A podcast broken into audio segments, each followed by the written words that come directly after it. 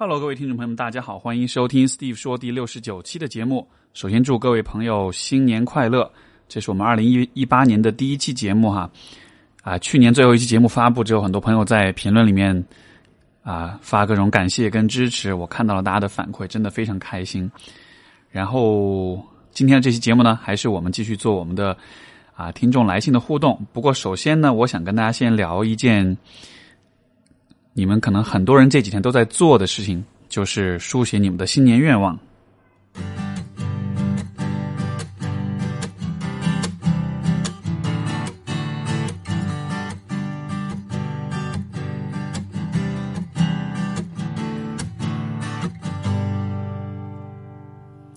说到这个新年愿望哈，New Year Resolution 这个东西，我觉得有两个传统是大家必然从来都不会打破的。第一个传统就是，我们每年的新年都会写，我们都会总结过去一年发生的事情，以及接下去一年即将要做的事情。第二个传统就是，我们定的新年愿望永远都不会实现，或者说大部分都不会实现，对吧？啊，我甚至会觉得说，有没有可能，当你在写你今年的新年愿望的时候，你心里面已经暗暗的有一个感觉，OK，很这些愿望很有可能写了之后是真的不会实现的。啊，我我为此还特地翻了一下，就是我的朋友圈，因为。去年的最后一天，我也有写新年愿望。我当时定的目标是完成一场全程马拉松，然后骑摩托车从上海骑回成都，学会上海话和广东话，再写一本书，事业上发展出一个新的方向，啊，更积极的生活，更多的爱和给予。啊，我自己看都不好意思哈。你看，其实定了这么几个点，基本上都没有完成。马拉松没有跑，骑车还没有骑。上海话跟广东话依然停留在农好和磊猴的阶段，再写一本书也还没有写。然后事业上发展倒是发展出一个新的方向，就是今年开始做啊伴侣咨询啊，就是去年做了伴侣咨询的这个新的方向啊。然后我其实有在想这个问题啊，就是为什么我们定的这个新年计划经常都不能实现？呃，包括各位可能也会有这样的困扰。我觉得或许我们可以从这样一个角度来理解，就是说。当我们在订立新年的计划的时候，我不知道你们有没有观察过，当你们在写你们新年计划的时候，是出于什么样的一种心态在写？因为到了年末的时候，大家都会在朋友圈里面写啊，我今年要怎么做怎么做。然后，当我们看到朋友圈里面别人都在订立新年计划的时候，我不知道你有没有观察过，那个时候你是什么样的一种心情？那基于我对于大家朋友圈的这种使用的习惯、这种了解。就是当我们看到别人的朋友圈的时候，可能内心都会有一丝的这种惶恐和紧张的，因为别人的生活都看上去好好有意思、好有趣、好丰富，别人订立的新年愿望看上去都好酷炫，对吧？所以我的一种推测是，很多的时候，当我们在订立新年愿望、新年计划的时候，也许那并不是一个。一可就当然一定程度上，我觉得新年愿望也是反映我们个人的价值观跟我们的未来的目标跟方向。但是我觉得在一定程度上，当我们订立新年愿望的时候，往往是因为我们和别人有了比较，这种比较可能让我们在那一刻感到感觉不是很好。我们想要做的事情，当你订立你的新年愿望的时候，这个动机可能不是那么的纯单纯，也许在一定程度上。你是希望自己写出一点炫酷的东西？就你看，说实话，我看到我自己写的东西，我觉得真的有一点为了炫，为了定计划，故意去搞得很炫酷的样子，要跑马拉松啦，要骑骑机车，就是有的时候我们定的新年愿望，都是定那种看上去很炫酷的、很了不得的，很英文一个词儿叫 sensationalism，就是就看上去觉得让人觉得很有冲击力、很戏剧化，或者是。很厉害的那种事情，对吧？这样的订立类似这样的新年愿望的时候，当然这个可能是需要你有比较强的这种自我觉察、自我觉知哈。就是你在写这些东西，你在确定你要做哪些事情的时候，到底是因为这件事情从长远来说是符合你对自己的期待跟价值观的，还是说一定程度上，如果我定了这样的一个目标，我周围的人看到我的朋友圈，看到我发的这些东西，就会觉得哇，你好厉害，你好酷。然后，可能在那一刻，你的那种自我、你的 ego 就得到了一些安抚。当然，这是我对人的一个略有一点点恶意的推测哈。但是，我会觉得这样的心态，也许在许多人内心来说，可能你是会有这个部分的。因为我觉得人呢，就是我觉得对于人来说，我觉得我们啊，包括今天我刚刚有跟我一个来访者讲到这一点，就是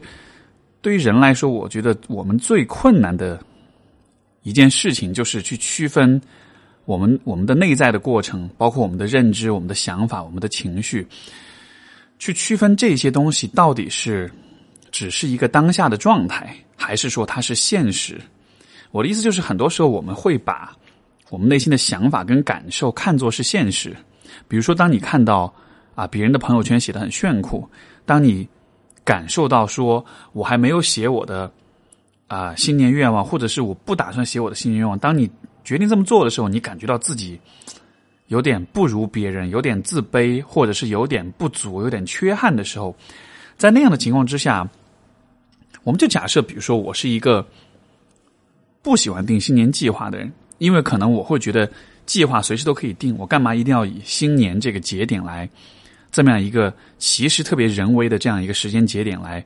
啊做一个界限，对吧？也许本来我的观念当中，我的目标不应该是按一年一年的来算的，或者说，也许我本来就不认同新年目标这样的一种其实看上去很形式主义的东西。就我的观念本来是这个样子的，但是当我在新年前后，我看到很多人在发这样的东西的时候，我一下子心里感到失落了，感到。好像不合群了，感到好像我没有参与到这样一个集体性的行为当中，我一下觉得有点焦虑，有点害怕了，会不会大家不喜欢我了？然后在这个时候，那种焦虑的、害怕的感觉，就会对于我们来说，就像它就会变得特别的显眼，特别的明显。然后我们就很有可能会认为这种状态是一个需要我们立刻去做出行为上回应的一种一种状态。然后，所以。如果你没有觉察到这点，如果你就比较轻易的被你的这种感受所控制、所驱使的话，那么接下去做的事情很有可能就是你会写出一个非常炫酷的新年愿望的列表出来，其中包括一些可能看上去大家会觉得哇，这不太可能吧？但是越是有这种哇不太可能吧这样的项目，其实可能你得到的满足感就会越强，对不对？因为大家就会觉得你好了不起，你这年敢真的是敢想敢做的样子。但是问题就来了，当这种，当你在这种缺失感或者焦虑感驱使之下，罗列了这样一些目标之后，可能在那一刻你的内心情绪得到了安抚，然后安抚完了之后呢，当你再回到你的生活当中，你有可能你会发现这样一些事情，也许并不完全是符合你的生活方式，符合你对自己的期待，符合你长远的目标的，或者说。它可能夸张了一点，可能过度了一点。那么我的感觉是，也许因为这样的缘故，因为每年我们写新年愿望的时候，不管是新就是元旦还是春节，因为有朋友圈、有微信、有微博的存在，其实大家都进入一种集体的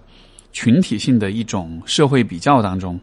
所以很大程度上，我们在制定目标、制定计划的时候，真正的目的可能不是为了去。规划这一年到底要做些什么，而是在用这样的一种方式去安抚我们在那种集体性的、群体性的社会比较之下那种不安的、焦虑的感觉。如果这样来看的话，是不是会觉得其实新年愿望不能达成就更容易理解一些了？因为这些愿望也许本身就不完全反映我们自己真的喜欢什么或者想要做什么，而更多的时候是为了去 impress 别人，是为了去让别人印象深刻，所以。从这个角度来说，也许一种更科学的制定你的新年计划、新年愿望的一种方式，是在于：首先，第一，一定不要因为看到别人定了新年愿望，你就立刻要去写你的，因为这样的情况下，你多半是因为有社会比较，所以你心里面感到不安。第二点就是，我们在回顾一年的时候，很有可能会想到过去这一年我们的后悔、我们的失落、我们的挫败。有了这样的一些回忆之后，可能对自己也是那种感觉会很不好。然后在这种不好的感觉的驱使之下，我们也可能会过度的去承诺明年想要做的事情。我的感觉可能更科学的一种订立新年计划的方式是：首先你得确保你在做这件事情的时候你是很平静的。你需要先停下来看一看自己的状态，看一看自己的，尤其是你的情绪状态。是处在一个很平静的状态呢，还是说其实你心里面隐隐约约的有一些不安、有些焦虑、有些自责、有些愧疚？如果有任何这样的情绪存在的话，那么你所订立的新年计划也许就不是那么的科学吧。啊，第二点是在于。新年计划是对未来一年的计划，但是这个计划应该是和更长远的目标跟价值观是契合的。啊，我可以举个例子哈，就是我刚刚开始学开车的时候，大约是零零五年吧，那个时候暑假，那个在大学放暑假回来回国之后去学开车，当时刚刚开车刚刚上路的时候。就开车子开在开在路上，尤其是像在高速上面，然后如果这条路是笔直的一条路的话，我会发现我经常开车开着开着，那个车它自然而然就会偏向一边，就它不会，我很难把车一直保持在这个道路的正中间的位置。不管我多么认真、多多么努力的尝试，每隔一段时间，那个车慢慢就会偏向一个方向。然后我的当时陪我练车是我表哥，他是一个老司机。就字面意思的老司机哈，然后他就跟我讲说，其实你这种问题很多新手都会犯。为什么会这样呢？就是因为你在开车的时候，你之所以会偏，就是因为你的视线其实一直盯着车前面的道路。但是如果你把你的视线看向远方，看着道路尽头的话，你的车就不会偏，你的方向就一直会很稳。我这样尝试尝试了之后，就发现，哎，真的如此，哎，这个问题就彻底的解决了。所以。我就是想讲这个故事的意思，也就是在于，当我们在给自己设定目标的时候，为了确保你的设定的计划跟目标不是为了一时心里的爽或者自我感觉良好，或者是得到别人的认可，而是真的是符合你对自己的期待的话，我倒是觉得在定目标之前，就是在定新年计划、新年目标之前，你可以先对于你自己做一个回顾，对于你这个人。做一个更宏观的一种梳理，就是说，你希望自己是一个什么样的人？你希望你这一生以怎么样的一种方式跟状态度过？甚至如果你愿意的话，你可以做这样一个小练习，就是你可以去写你自己的这个，可以去写你自己的讣告。什么是讣告呢？就是当啊一个人去世了之后，在曾经哈，在这个，比如说在我们会在报纸上，在电台上。在杂志上面去登出关于这个人去世的事情，然后在这个讣告当中，我们也会去写这是一个什么样的人，他做过一些什么样的事情。我们就假设现在你需要写你自己的讣告，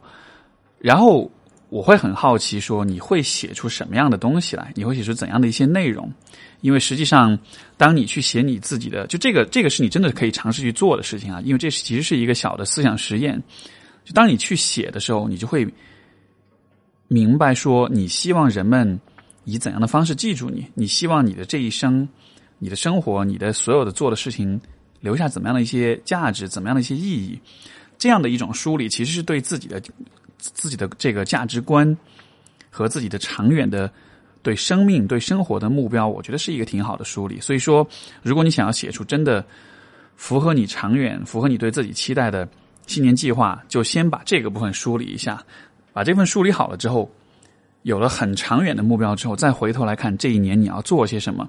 你所得出的结论或者你所做出的计划，可能就会更贴近你未来的道路，也可能更也也就更能够是趋于理性的，是趋于平静的，而不是带着一种功利的或者是情感补偿的目标目标这个目标在后面。所以这是关于新年计划的一个部分。那至于我的新年计划。暂时还没有写好，但是为了弥补我自己的受伤的自尊心，为了让我感到不那么的羞愧，我决定把去年的一条计划再重新写到今年的这一条里面来。啊，马拉松全马我不确定，但是今年我觉得半马可能还是要跑一下吧。然后骑机车从上海骑回成都，现在我其实真的有在考虑这件事情，在春节的时候看看能不能加入那个。去年不是有那个骑骑摩托车返乡的大军嘛？我看看我今年要不要加入他们一起骑回去，大约两千多公里。然后我算了一下，可能一个星期就能骑到吧。所以，也许真的会做，而且这样子做真的会让自己内心感觉好一点。哇，去年立下的誓言没有可耻的逃掉，今年还要继续去挽回。所以这就是我的新年计划。那你的新年计划是怎么样的呢？你愿意跟我分享一下吗？如果愿意的话，可以把这个新年计划通过听众来信的这个邮箱发给我。然后，如果你真的想给自己立一个 flag，你可以告诉我，把你的这个新年计划读出来。然后到了明年的这个时候，我们来看一看你有没有实现哈。对，另外就是刚才我所讲的这个分析的思路啊，这其实是和啊正念会有一点关联。然后呢，我我的计划是在一月，我看一下是哪天，十七号。对我计划是在一月十七号的晚上，我会做一个知乎 live。然后啊，现在我文案还没写好，但是我估计这两天啊就会写出来，就会发就会发布出来。其实这个思路我觉得可以被广泛的运用到，就是我们在生活当中的。很多的方面，那么我们如何要去克服这种啊压力、压力也好、焦虑也好，或者是这种缺乏动力的状态也好，其实很大程度上也都是和刚才我所讲的，就是啊啊，我们对于情绪的反应会有关系。简单来说，就是很多时候我们所做的事情，并不是为我们的长远目标而服务的，而是为了当下让我们感觉良好，或者说让我们去逃避、去安抚焦虑和恐惧和。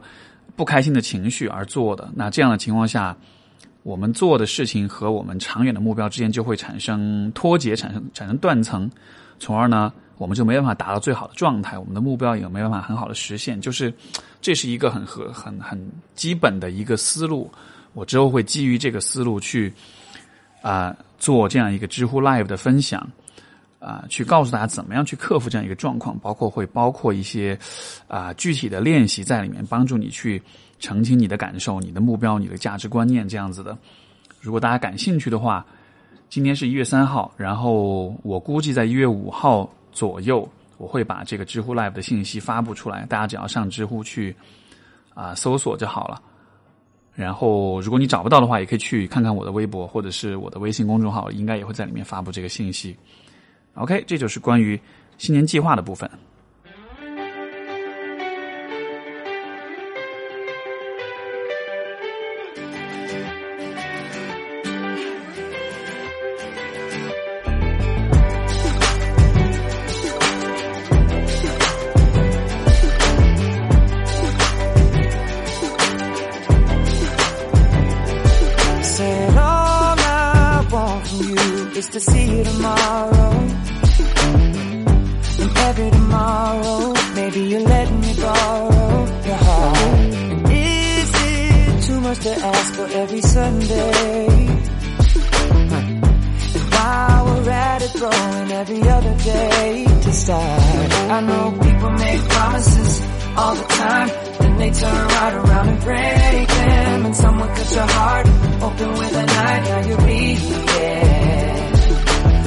could be that guy.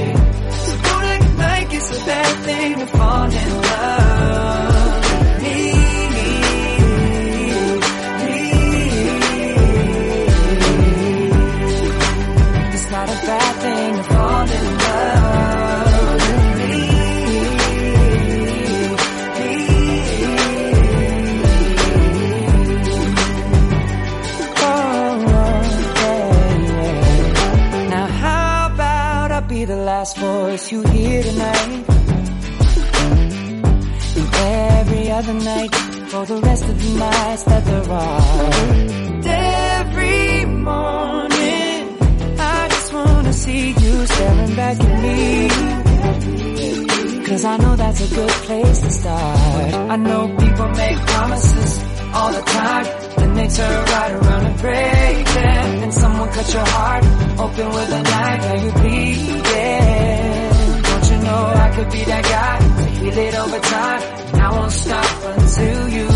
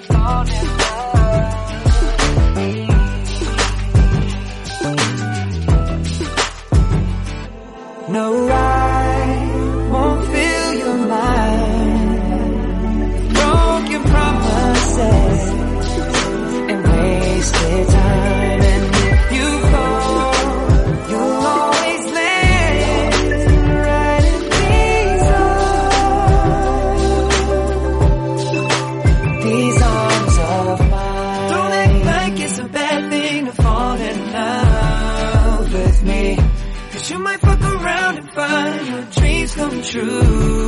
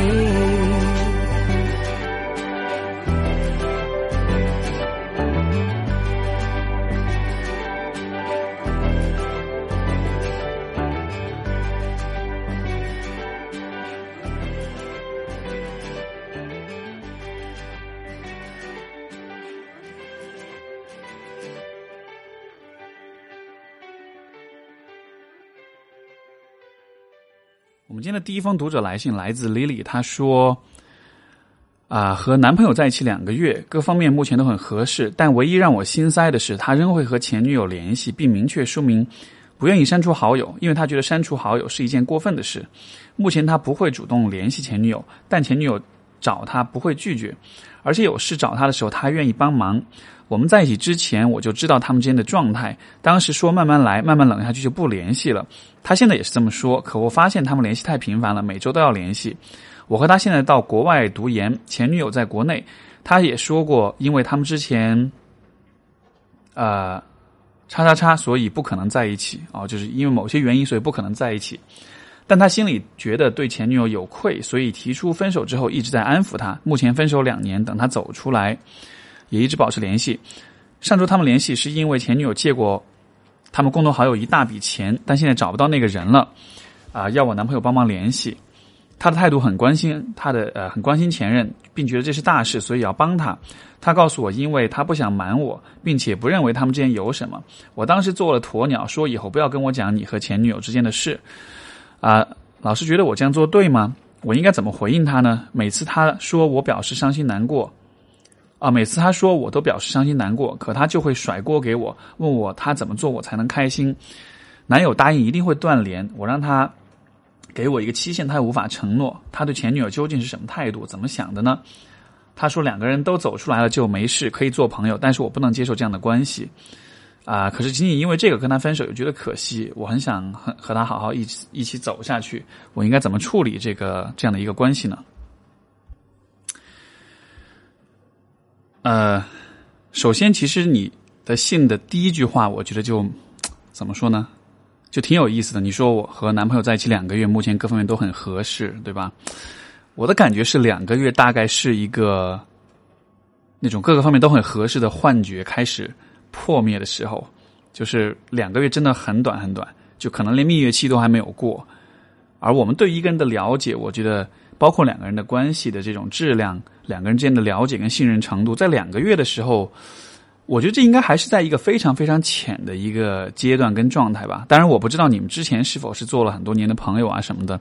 但就算做过朋友，我觉得两个人在一起以恋人的方式相处，两个月的时间真的其实很短。所以，有没有可能其实你并没有那么的了解他？你你们之间的合适程度并没有你所估计的那么高，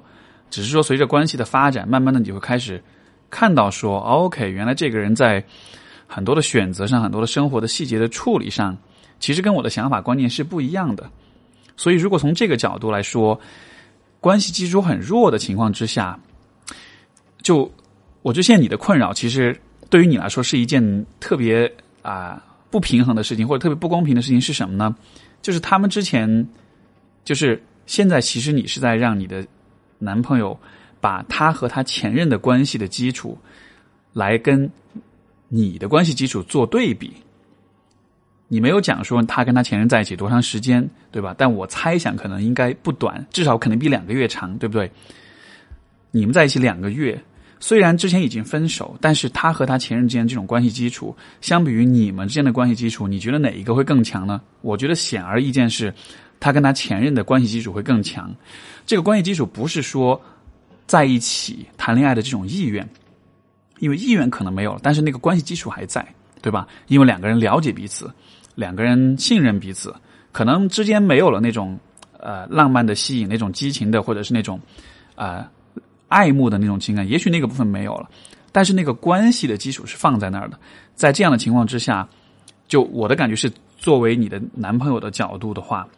让要让他去做这样一个抉择，为了一段两个月的恋情去放弃一个可能已经很多年，因为你说两年前是分手的，那在之前我不知道多长时间，就是。你要让他为了一个两个刚刚开始两个月的恋情去放弃之前这么长的一段这么深厚的一段关系的话，用删好友的方式，用不再联系的方式去处理的话，啊，我不知道吧？我的感觉应该会蛮困难的吧？甚至我会觉得说，可能换了任何一个人以这样的方式来处理，可能都会多少觉得有点困难吧？就这个肯定不会是一个特别轻松、特别容易的选择。就虽然我理解从你的角度，你会觉得这有什么了不起的，删了就好了呀。可是，因为你和他的前女友之间没有任何的关系，所以你可能没有办法去理解说，这个关系对于他来说是一个持续了很长时间的一段关系。那你说是不是因此就该分手呢？我我也觉得就此分手就很可惜，对吧？我也觉得可能没有必要这么就分手，因为他会愿意这样处理这个关系。也许并不是说明他不够喜欢你、不够在乎你或者怎么样的，也许这样的状况只是说明你们俩的关系的基础还很弱，你们俩在一起的时间太还太短，所以在这样的情况之下，我理解从女生的角度，如果男朋友有跟前任有联系的话，肯定都会去担心说他够不够爱我，男朋友是不是还惦记着前任。这个问题，然后，然后包括你在这个情况下，你就会让他删掉这个前任，好像就会觉得，如果他这么做了，他是表明他是真的在乎你，是真的爱你的，对吧？所以你希望他跟他前女友断联，可能也是出于这样一种目的，想要确认他是足够喜欢你、足够在乎你的。可是问题就在于，我们就算假设没有前女友这个事儿。这个人是不存在的。你们两个在一起两个月的时间里面，你觉得你能够很了解这个人有多喜欢你吗？所以就是说，我想表达的意思就是，现在你对他前女友关系的这个不安，有没有可能在更深的层面上来说，其实是你对这个关系本身的一种不安？因为两个人在一起两个月的时间，本来就不可能特别特别的了解彼此的心意，特别特别的确定。我们可能很确定的，可能是刚开始恋爱的时候那种热恋的激情的那个部分。可是，在生活当中，对方是否愿意体谅、愿意照顾你，是否愿意为你付出，这样的一些意愿，这个真的是需要相当的一些时间才能够慢慢确定的。两个人对彼此的感情的这种信任程度，也真的是需要相当的时间去建立的。所以在这样的情况之下。啊，我觉得你希望通过让他和他断绝前女友关系这样一个方式来确认他的心意，很有可能你得到的结果是这件事情他会有很大的阻碍，有很大的这个阻抗。而与此同时，就算他真的这么做了之后，你会真的能够感觉到对你们关系很安心、很确认吗？我觉得也真的未必，对吧？所以说我倒是觉得，你看你的第一句话是各方面都很合适，我倒是觉得有没有可能先暂时把这个。成见，把这个预设先放到一边去，先不要假设你们的关系各方面都很合适，你们只是在谈恋爱而已。谈恋爱就是一个了解彼此，然后选择彼此或者决定要不要选择彼此的过程。我就带着一种更开放的心态来看待这个人，然后给这个关系一些时间，然后再看看要怎么做决定，好吧？所以这是我对这封信的回应。我们今天的第二封信来自小栗子。啊，他说关注你的公众号和节目已经两个多月了，很感谢在特别难过的时候听到你的节目。今年是我的本命年，也是最最难过的一年。谈了三年多的男朋友今生出轨了，我从没想过自己会遇到这样的事情，于是开始了认识自己，认识家庭带给我的影响。初中的时候，我的母亲出轨了，后来爸爸把她找回来了。那时我从来没有想过这件事对我的影响，只意识到我需要他。今天我才意识到，我频繁关注出轨的行为，大抵都和妈妈的出轨也有关系。就像这两天性侵儿童事件，又激起我小时候的记忆，被邻居骗吃东西，看到我那里，啊，原来事情过去这么久，把他想把他遗忘了，啊，以为遗忘了，却时不时的出来，那是心里的痛。想起这些事，总觉得生而为人太痛苦。这两件事情从未和身边的人提起，像是秘密一样，一直藏在心底。我想问一下 Steve 老师，那些受到的伤害，如何才能想起来时不那么痛？如何自愈？还有男男朋友诚恳的认错了，我内心还是害怕的。看到大家对出轨都是一致的态度，有一次就会有百次，真的是这样吗？其实我觉得在咨询当中，这样的状况我经常会遇到，就是。当我听到来访者告诉我一些令我很震惊或者很惊讶或者很愤怒的故事之后，却会发现他们在讲这些故事的时候，看上去好像挺平静的或者若无其事的。我想，可能作为当事人，这样的事件其实会很痛苦，但是因为你身处其中，你没有无处可逃，所以说，也许大家都找到了一些方式啊，让自己不那么 care，不那么在乎，或者让自己可以看上去表面上很平静的面对这些事情。啊，但是这其实是一种错觉，因为人的内心受到伤害之后，这个伤害的部分是没有办法被被被隐藏、被埋藏，或者说你可以装作它是不存在的。受受伤的部分，如果你不处理，就像伤口一样，它会溃烂、会发脓，会以其他的方式在你的心理当中呈现出来。所以，当你告诉我这两件事的时候，我心里是蛮沉重的。我是觉得遇到这样的事情，虽然我不知道细节，但是我一定程度上可以去脑补、去猜测，说你可能经历过些什么事情，你可能有过怎么样的一些感受、一些痛苦、一些很糟糕的体验。那在那个时候的你，对于这些事情，可能是没有足够的能力和勇气去面对他们的，所以你选择了去忘掉他们。但是，我老说这话，就是人心是很坦诚的，你没有办法真的忘掉这些事情。如果一直作为秘密藏起来的话，它就会一直不停的、时不时的跳出来。因为你想把它藏起来的时候，你的假设是这些事情只要我藏的足够久，它就会消失。可是，你的痛苦有一小部分可能是来自这些事件本身，还有一大部分其实可能是来自于。这些事情永远没有办法被真的遗忘掉，这样这样的痛苦，可能你花了很多的努力想要去忘掉这样的事情，但它其实是忘不掉的。这种不可被遗忘性，反而就会成为相当一部分痛苦的来源，因为你可能会一直自责说：为什么不能忘掉这些事情？都已经过去了，都已经是过去的事情了，我为什么不可以像一个正常人一样的去生活？对吧？事实就是你没办法忘掉这样的事情。应该说，人都会被我们的生活经验所影响、所塑造。如果你的生活中发生过这样的一些事情的话，它对你的影响一定是非常深刻的。所以，你唯一能够做的事情，就是去面对这样的一些经验，面对你当时的感受，不要把它当做是秘密藏起来。因为你越藏，你就越会感觉到藏好像是没用的，从而你就会越更加努力的想要去藏它。这是一个没有尽头的恶性循环。它会给你带来很多的内耗，它会让你感到很多的压力、跟焦虑和抑郁。受到伤害如何想起来不那么痛苦？如何自愈？我觉得对于创伤来说的话，最简单、最有效的方式就是去讲述它，去找到一个你信任的人，不管是心理咨询师也好，还是你的家人或者是你的朋友，总之是一个愿意聆听你、愿意带着非批判的开放的心态去。坦诚的聆听你，耐心的对待你的这样一个人，然后把你的这些经历都讲出来。当你讲的时候，你就能够把那些模糊的、混乱的、抽象的那些感受和回忆变成很具体的语言，从而它就变得更可以被把握。因为如果内心的，如果这些回忆、这些感受只是藏在内心的话，就像是一团混沌一样，你是看不见、摸不着的，你是没有办法把握它，它是无形的。可是，当你能够去讲述，你能够去 verbalize 它，能够把它变成语言的话，它就变成了可以抓住、可以捉摸、可以被改变的东西。这样子的话，你才会给自己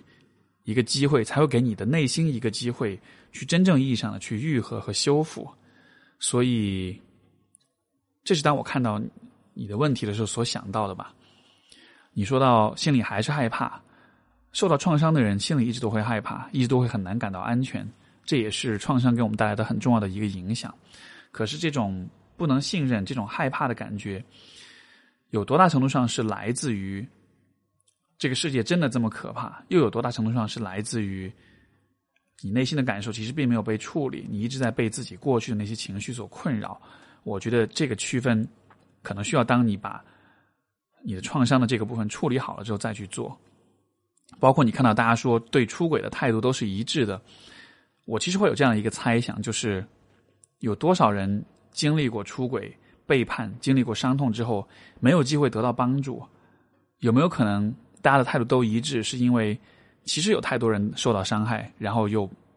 不被关注、被忽视了。有没有可能这其实是一种集体性的创伤？啊，我不知道吧。也许这种猜测你会认同，也许不会。但是无论如何，我觉得你能够。跟我分享这件事情，包括也能够愿意通过这个节目跟所有人分享这件事情，这是很有勇气的事了。我也会希望说，如果其他的朋友你有类似的经历，你听到这些今天这封信之后会有类似的感觉，会有共鸣的话，那么我会鼓励你去用用尽你身上所有的勇气去尝试求助啊，找咨询师也好，最好是找咨询师吧，我觉得最靠谱的方式，对不对？最安全的方式。然后去讲述它，相信我，这真的会有用的。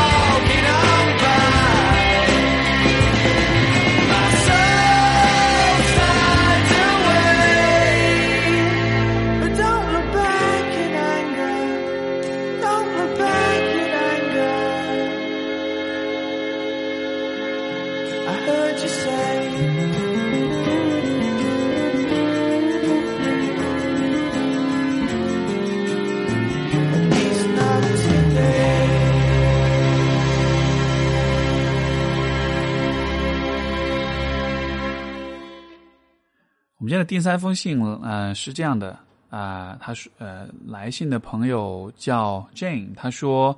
我二十一岁，女，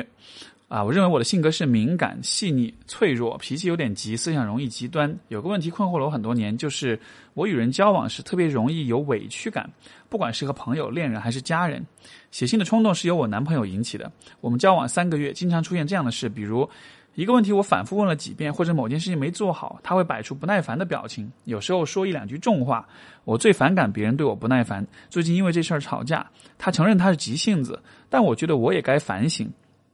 因为他在别人眼里是情商很高的。我难过这事儿，在别人看来估计都不是事儿。为什么我就那么容易受伤呢？我回忆我中学时就经常因为朋友给我一个评价或者一瞬间啊、不耐烦的表露，就会难过好几天，以至于影响学习。我太痛苦了，甚至无法和正常人交往啊、和人正常的交往啊、一交往我就会受伤。补充一点，不知道对你的分析有没有帮助？我在家和爸爸妈妈、爷爷奶奶交流时，经常会不耐烦，最后就变成吵架，我要抓狂了。我知道这有可能需要追溯到原生家庭，做长期的心理咨询才能解决根本问题，但我现在没有经济能力，所以希望老师能给我一些思路和角度，让我先熬过这一两年。我觉得这样一个状况有两个角度来理解哈。第一就是说委屈是什么？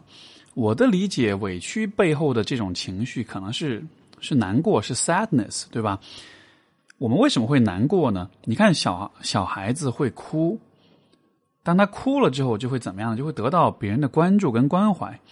所以，我觉得当人们有难过的情绪的时候，可能这种情绪从功能的角度来说，是在驱使着你去向别人求助，去获得别人的关心跟关怀。当你感到委屈的时候，就别人不耐烦或者别人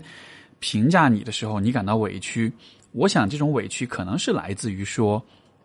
你其实有你自己的想法，你其实有你自己的啊、难处或者是困难，但是好像别人不耐烦，就意味着他好像没有兴趣、没有耐心去了解你这一边的故事，对吧？从而你感到自己不被理解，你就会委屈。也许委屈了之后你会哭，哭了之后别人就会愿意去来了解你。就这这应该本来是我觉得委屈它自然而然应该有的功能。可是另外一方面，就是第二个角度就在于，就是我不知道你对于你的委屈的这种感觉是怎样来回应的，是怎样来看的？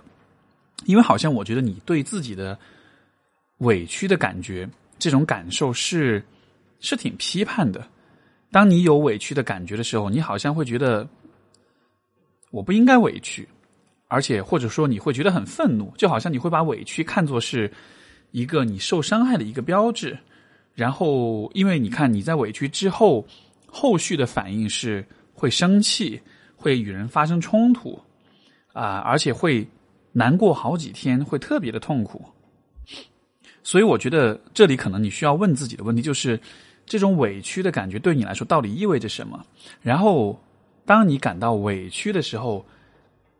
你会怎么想？你会有什么样的感受？包括你会怎么做？如果委屈这个感受的本身存在是为了让我们更加的被别人所了解，那么当你在感受到委屈之后的所作所为、所想，是更加的啊、帮助了你去被别人所了解，还是说它其实是阻碍了你被别人了解？我看从你的描述当中，我的感觉，你在委屈之后的反应是更加的让别人没有办法了解你，或者不敢靠近你、不敢了解你的。这样的情况下，委屈的感觉可能就会被更加的放大跟增强吧。所以，这是我觉得你或许可以去思考的一个方向吧。那么，我们今天的来信的部分差不多就到这里。然后上一期节目有跟大家讲，今年的 Steve 说的一个新玩法，就是我们除了鼓励大家来信提问，我们也鼓励大家来信分享你的啊、呃思考跟创作。简单来说，就是我也会鼓励大家通过邮箱、邮件的方式跟我进行神交。我们可以在节目当中，我会把你所写的东西去跟大家做分享，我也会分享我自己的一些看法跟观点。当然，今天没有分享啊，因为虽然我已经看到有朋友来信了，但是因为大家提问的邮件我是按照时间顺序来回答的，所以现在还在回答。这大约是十一月份来的一批邮件啊，不过还是很感谢各位的积极的回应跟支持。我也特别期待看到更多的朋友能够去分享他们的观点。我注意到有些朋友写信说是跟我写信是鼓起勇气的，我会觉得说你需要我，我看上去有那么可怕吗？我我难道不应该是一个让你挺有倾诉欲的人吗？开玩笑啊啊！不过我觉得不用担心了，就是愿意跟愿意写的话啊，就写就好了，不用担心会麻烦到我，或者说会需要鼓起勇气什么的。我我愿意去聆听大家，我也愿意去了解大家的故事，我也愿意尽我所能的去啊，用我的一些